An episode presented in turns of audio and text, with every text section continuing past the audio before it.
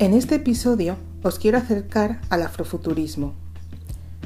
Aunque el concepto no es muy conocido, según vayáis escuchando el episodio, seréis conscientes de que lleváis tiempo viéndolo. A lo largo de mi investigación sobre el afrofuturismo, he encontrado muchas definiciones. Para mí, la que más se ajusta es la siguiente. El afrofuturismo es una forma de arte y metodología que permite a las personas negras verse a sí mismas en el futuro, a pesar de un pasado y presente angustiosos. Usando la tecnología, el afrocentrismo, la cosmología africana y la espiritualidad como herramientas, se crea un activismo y cohesión social, y a la vez permite a las personas negras reexaminar su imaginario al presentar alternativas a las narrativas pasadas y presentes de Occidente. Bienvenidas y bienvenidos a Tono Afro.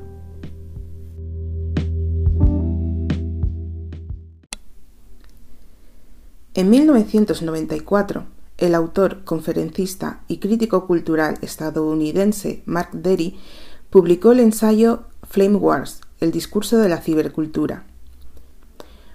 Uno de los enigmas que quiso resolver en esta publicación era el por qué había tan pocos afroamericanos que escribiesen ciencia ficción.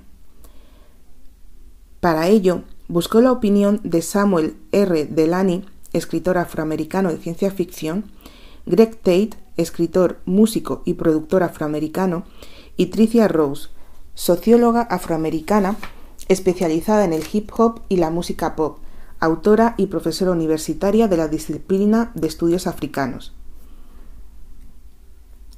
El artículo se llamó Black to the Future y en ella Mark Derry acuñó por primera vez el término afrofuturismo y se preguntaba si una comunidad cuyo pasado había sido deliberadamente borrado y cuyas energías, por consiguiente, habían sido consumidas en la búsqueda de huellas legibles de su historia, podía imaginar futuros posibles.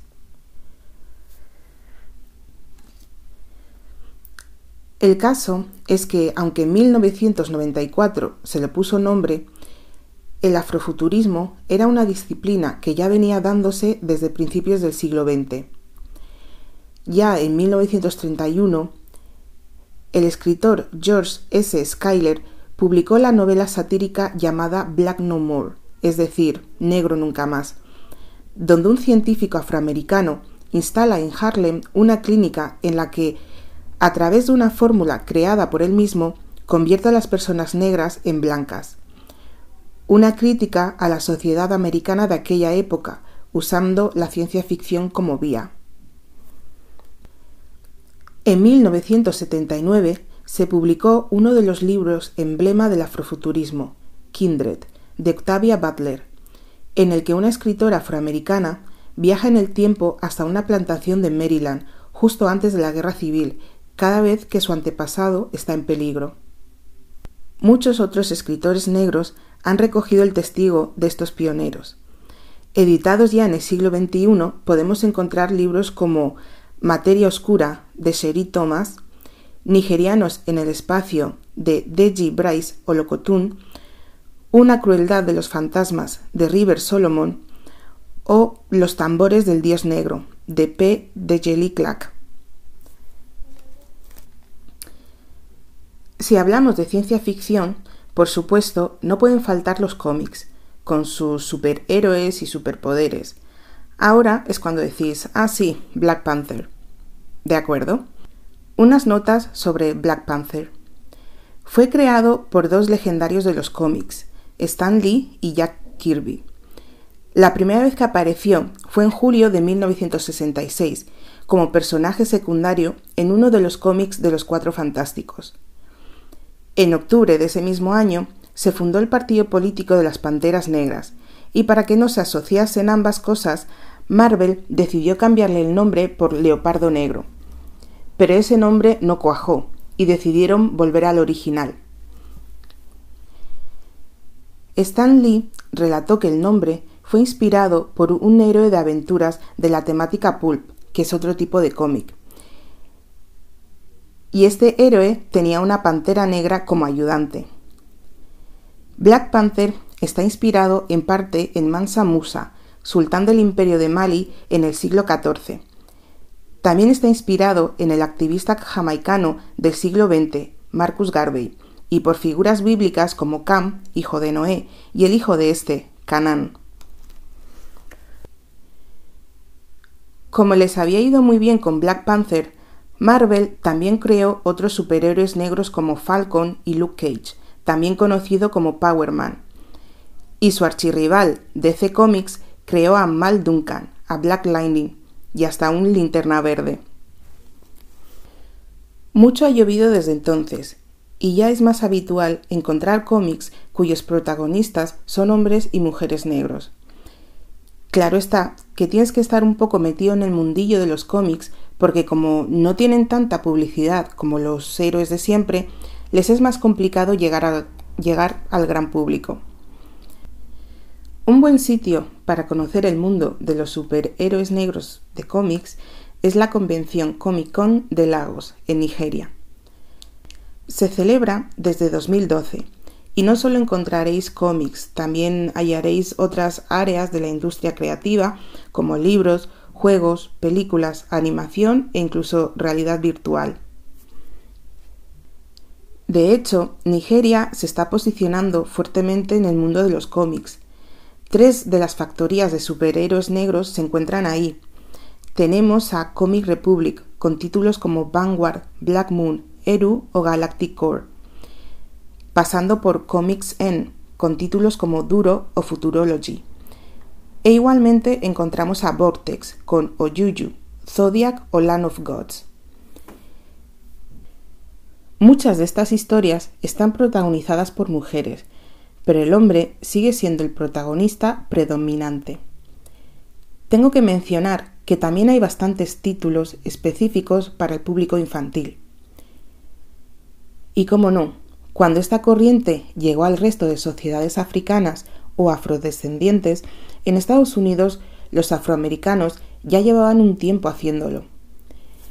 Si queréis indagar más en el tema, os va a ser más sencillo encontrar autores estadounidenses, por eso no voy a citar ni autores ni cómics de Estados Unidos. Excepto a Tim Fielder y su novela gráfica Matty's Rocket, donde Matty es una mujer negra que en la época de mayor auge de las leyes Jim Crow pilota un cohete, lucha contra extraterrestres y contra el Ku Klan. Os acabo de sumergir en el retroafrofuturismo, Quedaros con este palabra porque más adelante volveré a mencionarlo.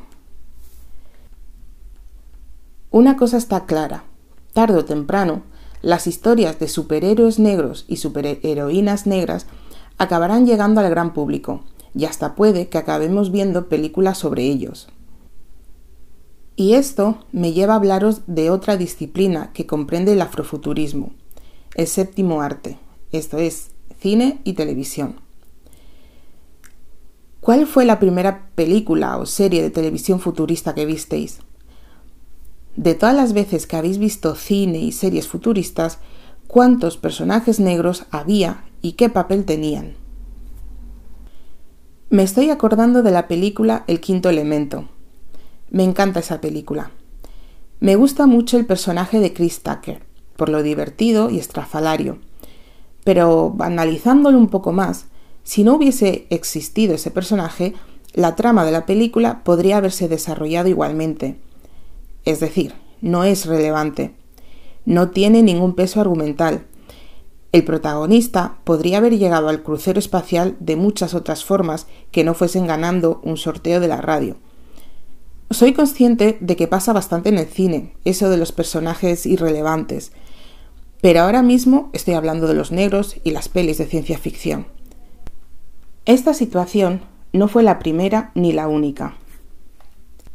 En la serie Star Trek, la original de 1966, el personaje de la teniente Nyota Uhura, interpretado por la actriz negra Nichelle Nichols, fue toda una revolución, ya que no era un mero personaje secundario, de hecho, era el principal personaje femenino. Después de ella, ha habido algún que otro personaje a destacar, como Terry Carter, interpretando al coronel Tite en la serie Battlestar Galactica de 1978. Billy D. Williams como Lando Carician en el episodio quinto de Star Wars, The Empire Strikes Back, o El, Imperio contraataca en España, de 1980. Y por supuesto, Lauren Fishburne como Morpheus o Morfeo en la trilogía Matrix. El personaje de la teniente Uhura podría haber sido el comienzo de una tendencia, pero nada que ver. Excepto unos pocos personajes, los distintos futuros que hasta ahora se han estado representando tanto en la gran pantalla como en la pequeña pantalla siguen dominados por una misma raza.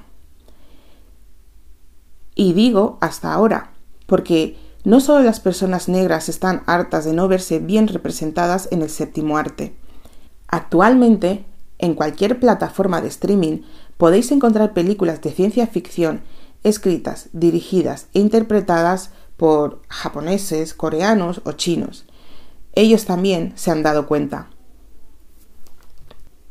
Poco a poco, entre cortos y películas con quizá menos recorrido a gran escala, los directores y las directoras africanos y afrodescendientes van sacando adelante proyectos con una visión diferente sobre el futuro, la ciencia ficción, los héroes y el papel que juegan o pueden jugar las personas negras en todo ello.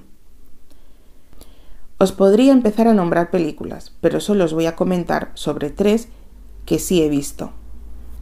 A principios de los años 60 en Zambia, el profesor de ciencias Edward Makuka en Coloso quiso adelantarse a Estados Unidos y ser el primero en enviar hombres a la Luna. Por falta de fondos y medios, el proyecto no prosperó. Pero en 2014, la directora ganesa Frances Bodomo se sirvió de esta noticia para crear su corto Afronauts. Hay una película que no sé si calificaría exactamente como afrofuturista, pero he de mencionarla, por el protagonista, por la temática, por la estética y por el impacto que tuvo en su momento y actualmente también en cualquier persona que la vea por primera vez. Estoy hablando de Blade. Ese Wesley Snipes, como medio vampiro, medio humano, experto en artes marciales, repartiendo porrazos a diestro y siniestro, enfundado en cuero y matando vampiros con su espada y otras armas sofisticadas. Mi humilde opinión es que metieron la pata con las secuelas, especialmente la tercera. Pero la original, la de 1998, nos dejó a más de uno impactados. Y claro, hablando de cine, tenemos que volver a Black Panther, la segunda película más taquillera de 2018. Un claro ejemplo de lo importante de la representatividad. Para el mundo entero, negros y no negros, fue todo un impacto poder imaginar un país africano que no ha estado colonizado por Occidente, que precisamente es eso lo que le permite desarrollarse y evolucionar a un nivel económico, social, cultural y tecnológico que es envidiado precisamente por Occidente. La magia de Black Panther radica en que los departamentos más importantes de cualquier película, desde el guion, pasando por dirección y hasta vestuario y maquillaje, estuvo en manos de afrodescendientes. De ahí la dedicación y el mimo en absolutamente todo. Personalmente, lo que más me impactó fueron las Dora Milaje. Esa fuerza y energía femenina, sin malinterpretaciones y sin miedo y rechazo por parte de los hombres, me pareció un equilibrio que muchas mujeres buscamos. Hace relativamente poco, la cineasta nigeriano-guyanesa Chelsea Odofu estrenó una serie llamada Black Lady Goddess, una serie satírica ambientada en el año 2040, cuando los humanos en la Tierra tienen una conexión directa con su creador, que resulta ser una mujer negra. No es la primera vez que se juega con la idea de que el dios cristiano sea una mujer. Un ejemplo es la cantante canadiense Alanis Morissette en la película de 1999 Dogma. ¿Qué os parece la idea? Antes de terminar con el séptimo arte, quiero hacer una pequeña anotación sobre la relación entre África y la película más taquillera de la historia, que resulta ser de ciencia ficción. Hablo de Avatar. Hay mucho que analizar en Avatar, pero no es a lo que he venido hoy. Está clarísimo que James Cameron tomó, digamos, prestados muchos aspectos culturales de muchas tribus indígenas de bastantes partes del mundo. En lo que África se refiere, yo he leído sobre lo siguiente. El nombre Omaticaya, el nombre del clan de la flauta azul, coincide mucho con el nombre de una tribu de Etiopía, los Omotic, a cuyo nombre se le ha sumado la palabra yoruba aye, que significa mundo. Omotic aye, omotic kaya. Ahí lo dejo. La estética de los omoticayas es una mezcolanza de las tribus Masai y Samburu de Kenia y las tribus Dinka y Nuer de Sudán del Sur. El nombre de la deidad a la que veneran es Ewa, en inglés Iwa. En la cultura yoruba se llama Iwa al conjunto de cualidades del carácter de una persona que refleja los valores culturales, la ética y la moral que define a los yoruba como pueblo. Mat o Mot es como se llama en inglés a la diosa madre egipcia Mut. La reina madre de los Omoticayas se llama Moat que es una combinación entre mod y mat. Si se mira con detalle, seguro que hay alguna relación más. Obviamente, esta película no es afrofuturista, pero quería señalar la utilización de aspectos culturales ancestrales afro para recrear un posible futuro. Una parte importante de las películas suele ser la música. Pues bien, también hay música afrofuturista. Si buscáis información, uno de los primeros referentes que encontraréis será a Ra, un músico de jazz que ya a finales de los años 50 del siglo XX fue pionero en la utilización de instrumentos electrónicos para crear melodías psicodélicas. Durante unas cuatro décadas experimentó y fusionó las distintas ramas del jazz con lo electrónico. A su vestuario extravagante en el escenario se sumaba la incorporación de elementos audiovisuales, en lo cual fue pionero junto a su banda Sanra Orchestra, que actualmente sigue en activo a pesar del fallecimiento del fundador en 1993. Muchos son los que tomaron su testigo, como por ejemplo Jimi Hendrix, y a día de hoy seguimos teniendo músicos negros que abrazan el afrofuturismo, tanto en su música como en su estética como por ejemplo la británica F.K. Twix, la estadounidense Janelle Monet, el senegalés Ibaku, el congoleño Petit Noir o la ganesa afincada en Brooklyn, Jojo Abbott. Pero esta sección se la he de dedicar a Missy Elliott. Para quien no sepa quién es Missy, Miss Deminor Elliott, os explico. Missy es una cantante, rapera, compositora y productora de hip hop y rhythm and blues afroamericana. Lleva 20 años sin decepcionar a sus fans y asombrando a propios y extraños no solo con su música, sino, sobre todo, con los videoclips de sus canciones. En todos sus vídeos podemos encontrar elementos innovadores y en muchos de ellos elementos futuristas. Su música es atemporal y sus vídeos siempre van un paso por delante. Ella y sus colaboradores habituales crean universos fantásticos llenos de coreografías imposibles y con mensajes. La primera vez que vi un vídeo de Missy fue de su canción de debut en solitario. Antes tenía un grupo de rhythm and blues. Esta canción se llamaba The Rain y el álbum debut es de 1997. El vídeo en sí es más bien sencillo. Lo que lo hace vistoso son cosas como el uso de un lente de ojo de pez que provoca una visión distorsionada donde sus facciones resaltan y se abultan como hacen los filtros de distintas apps de hoy en día. Y también que Missy aparece bailando vestida con una bolsa de basura inflada. En su álbum debut, Supa Dupa Fly, también encontramos el single Suck It To Me, con las raperas Lil Kim y Dabrat. en cuyo vídeo las tres se enfundan en unos trajes robóticos a lo Mazinger Z y se van a la luna, o por ahí, a vivir aventuras. En 1999, La voladura de cabeza presenta She is a Bee. Quienes conozcan a Missy Elliott saben de qué estoy hablando. Esta vez nos lleva a una especie de cueva subterránea con coches súper rápidos, una habitación que parece un cubo con figuras geométricas brillantes que se reflejan en su traje. Para colmo, ella aparece como un personaje de cómic, con ropa de, de, creo que es vinilo, calva y con unas gafas que parecen ojos gigantes de mosquito.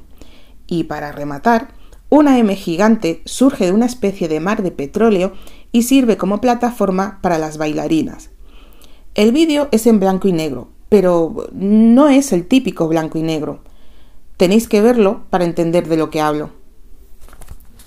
En 2001 juega con su cabeza.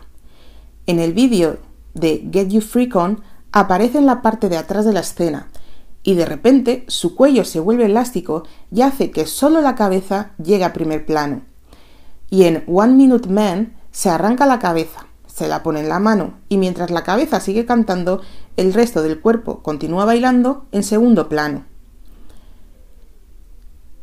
Una distopía futurista es lo que nos ofrece en 2003 con la canción Pass That Dutch. Encontramos un virus que se apodera de la gente y les hace bailar sin control. Muy bien, por cierto. Hasta hay un grupo de personas bailando Riverdance, el típico baile irlandés, en un maizal bajo una nave espacial que les está iluminando. Dos años después, en 2005, Luz Control también es una distopía futurista, pero con flashes al pasado. Missy estuvo unos 10 años sin sacar ningún álbum, hasta que en 2019 reapareció con Iconology. El vídeo de su primer sencillo, I'm Better, creó mucha expectación y por supuesto no defraudó, como el resto que le siguieron después. Todavía hoy estoy intentando descubrir qué llevaba exactamente los labios, si es un pintalabios especial, si es látex, si son efectos especiales, no lo sé, estoy obsesionada con eso. En los vídeos de Missy pasan un montón de cosas, pero siempre hay algo que atrapa o que te deja tan en shock que no lo puedes olvidar. Ha dejado huella en varias generaciones de personas negras a lo largo y ancho del mundo, ofreciendo mundos y universos imaginarios, pero que al mismo tiempo despiertan tal fascinación que hacen creer que algo de ellos puede traerse al mundo real. Los videoclips musicales, con el paso del tiempo, se han convertido en una especie de arte visual, pero las artes, digamos, clásicas como pintura o foto o dibujo, también tienen representantes afrofuturistas. Quizá uno de los más famosos sea Jean-Michel Basquiat. A finales de los años 70 del siglo XX, se dedicaba, junto a su amigo Al Díaz, a pintar grafitis en los vagones de metro y zonas de Nueva York como el Soho, bajo el nombre de Samo.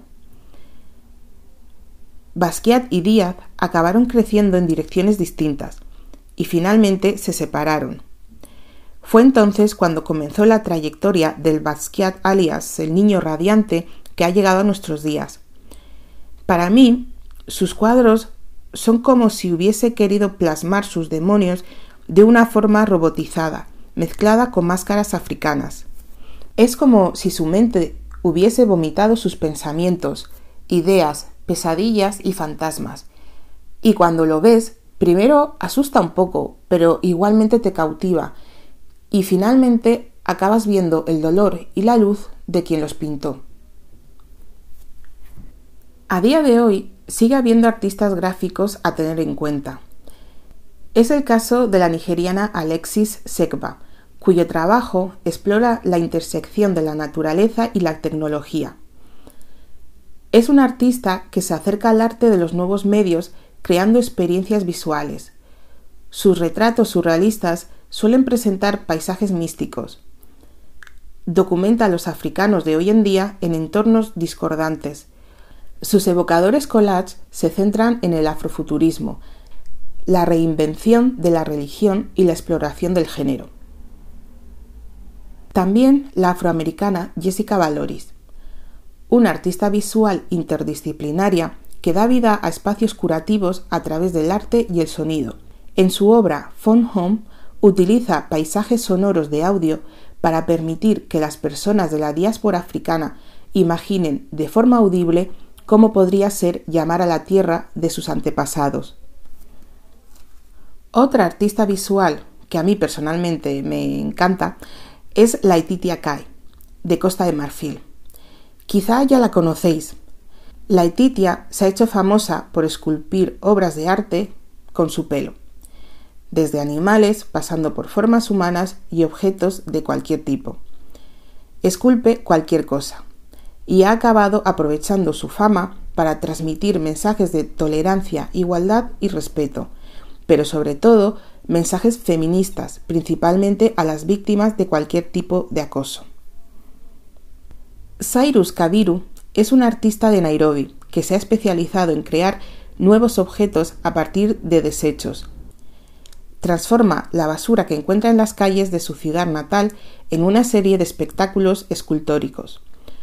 Uno de los proyectos más conocidos son sus gafas artísticas Sea Stunners. Como en tantos otros campos, hay mil nombres que mencionar, y a veces, para mantenerte al día, resulta más cómodo buscarlo en un sitio donde puedas ver a varios artistas a la vez. Por ejemplo, en Instagram hay varias páginas a las que podéis seguir. Además, en la era de Internet y demás tecnologías, podéis encontrar webs y revistas digitales donde hallar artistas visuales afrofuturistas. ¿Qué hay más visual que la apariencia exterior? Y parte importante de esa apariencia es la ropa. Y no me refiero a vestirse como si fueses a la Comic Con. Me refiero a la moda que están creando diseñadores afrodescendientes, tomando como referencia la cultura de las distintas comunidades negras en el mundo y en especial en África. No es futurista como tal, pero sí es revolucionario en el sentido de que es una visión de cómo ven las propias personas negras su propio cuerpo.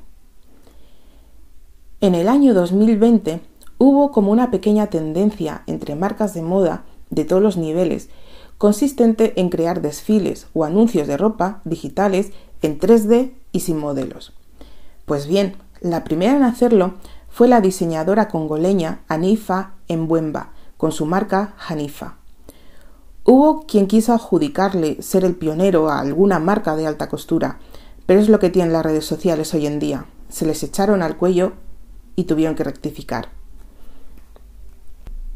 La London African Fashion Week y la Nigeria Fashion Week son excelentes escenarios donde descubrir nuevos talentos de la moda que se hace actualmente en África. Tenemos, por ejemplo, a Lisa Folaguillo, que como dice su página web, perfeccionó el arte de usar ankara, tela local de África Occidental, mediante el uso de adornos ornamentales, Transformó la tela, creando un estampado global y convirtiendo su firma en una codiciada marca de lujo. La integración de tejidos y tradición cultural ha sido la clave del éxito de Lisa Folaguillo, creando un diseño híbrido, conceptual y global. Sus prendas han sido usadas por celebridades como Solange Knowles y Lupita Nyong'o. Sally Ravi Kane es una reconocida diseñadora de moda y artista senegalesa. Es conocida por su ropa de calle surrealista, que combina estampados africanos tradicionales con cortes contemporáneos. Selly es un perfecto ejemplo de la participación de la moda en el debate actual de África en torno a la identidad y el empoderamiento a través de la innovación, efectuando cambios a través de la moda, mezclando símbolos y técnicas de las culturas africanas e internacionales. Entre sus fanáticas podemos encontrar a Naomi Campbell y a Beyoncé. Un icono de la moda, adelantada a su tiempo y atemporal, es Grace Jones. Muchas de las cosas extravagantes que andan haciendo famosas de hoy en día ya las hizo la jamaicana en los años 70, 80 y 90 del siglo pasado. Su influencia llega hasta la mismísima Annie Lennox de Eurythmics e incluso a Lady Gaga. Su distintiva apariencia andrógina o más bien semiandrógina, junto con su fuerte presencia visual, su arrolladora personalidad y sus ganas de experimentar y salirse de las normas establecidas, hacen de ella una fuente de inspiración continua para cualquier artista. Su corte de pelo cuadrado, sus tocados, sombreros, sus trajes, lo dicho, una pionera. Una pequeña mención a Ruth Carter, la diseñadora del vestuario de Black Panther. Lo siento, sé que estoy muy pesada con esta película, pero es que es afrofuturismo en estado puro. La última disciplina de la que os quiero hablar es la arquitectura, y la voy a juntar con el diseño de muebles, por los nombres que os voy a mencionar a continuación. Comienzo con el arquitecto de Burkina Faso, Dievedo Francis Queré. Nada más abrir su página web, esta frase es lo primero con lo que te encuentras. En la intersección de la utopía y el pragmatismo, creamos una arquitectura contemporánea que alimenta la imaginación con una visión afrofuturista. Después de esta introducción, explican lo que hacen en Queré Architecture. Influenciado por la tradición, nuestra práctica explora los usos innovadores de los recursos locales y los métodos de diseño participativo nos permiten trabajar más allá de los límites de la mayoría de las prácticas de diseño establecidas y deshacernos de las normas dominantes para sentar nuestros propios precedentes fundado por Francis Queré en 2005, con un enfoque dual en el diseño y el compromiso social, el alcance del estudio abarca la construcción, el diseño y el intercambio de conocimientos. Ya en 2017, Francis maravilló al mundo con su obra Serpentine Pavilion en Londres. Concebido como un microcosmos, el pabellón fue diseñado para fusionar referentes culturales de su ciudad natal con técnicas constructivas experimentales. Aunque tienen proyectos en casi todas partes del mundo, los que más me gustan son los realizados en su país, especialmente las escuelas, edificios que se fusionan con su entorno de forma tal que puedes percibir el respeto por el territorio, el hábitat y las personas del lugar.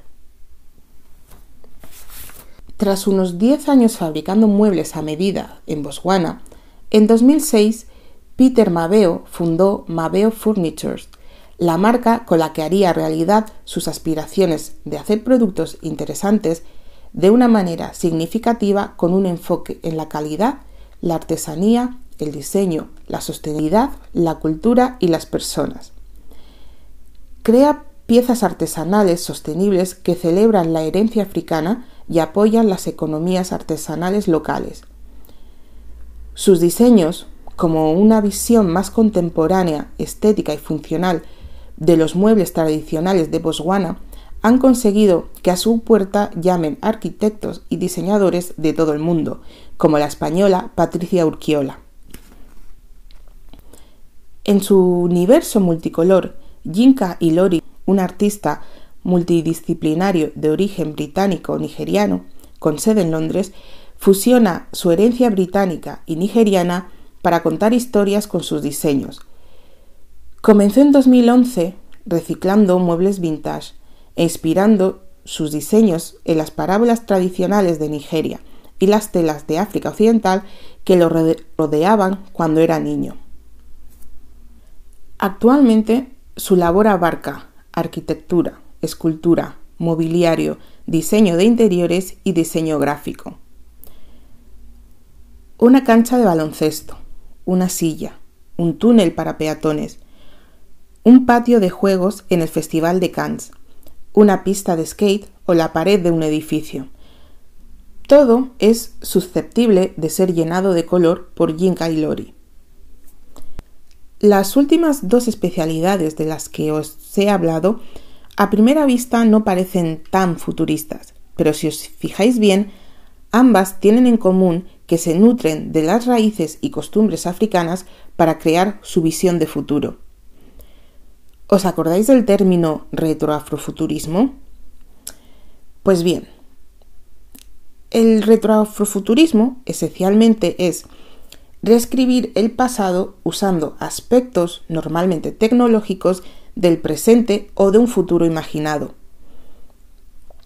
Las disciplinas que abrazan el afrofuturismo no son retroafrofuturistas en sí, pero después de estar investigando sobre ellas me he dado cuenta de que, si no todas, casi todas, en distintos niveles, intentan retomar la conexión con la historia de los africanos anterior al colonialismo y a la esclavitud que se perdió o se dañó a raíz de ambas. En toda África se puede observar que la imaginación está firmemente arraigada en la historia, el misticismo, la cultura y la filosofía de cualquier tribu o pueblo. No es de extrañar que el afrofuturismo vaya más allá de la ciencia ficción. Es más bien un lugar abierto a la figuración y la fantasía, donde dejar volar la imaginación y la creatividad es esencial. Y por desgracia, la imaginación es de las pocas cosas que tienen muchas personas en el mundo. En el caso de las personas negras como colectivo, ¿Qué significa tener un futuro? ¿Cómo nos imaginamos ese futuro colectivo de los afrodescendientes a nivel mundial? El afrofuturismo, que está llegando desde todas las partes del mundo, intenta dar pequeños atisbos de lo que podría ser. Es una forma de liberación del pasado e incluso del presente, y que da una perspectiva de futuro en el que el reconocimiento, la representación y la reinvención son importantes. Siento haberos mareado con tantos nombres y datos, y eso que este episodio pretendía ser tan solo un acercamiento al concepto de afrofuturismo.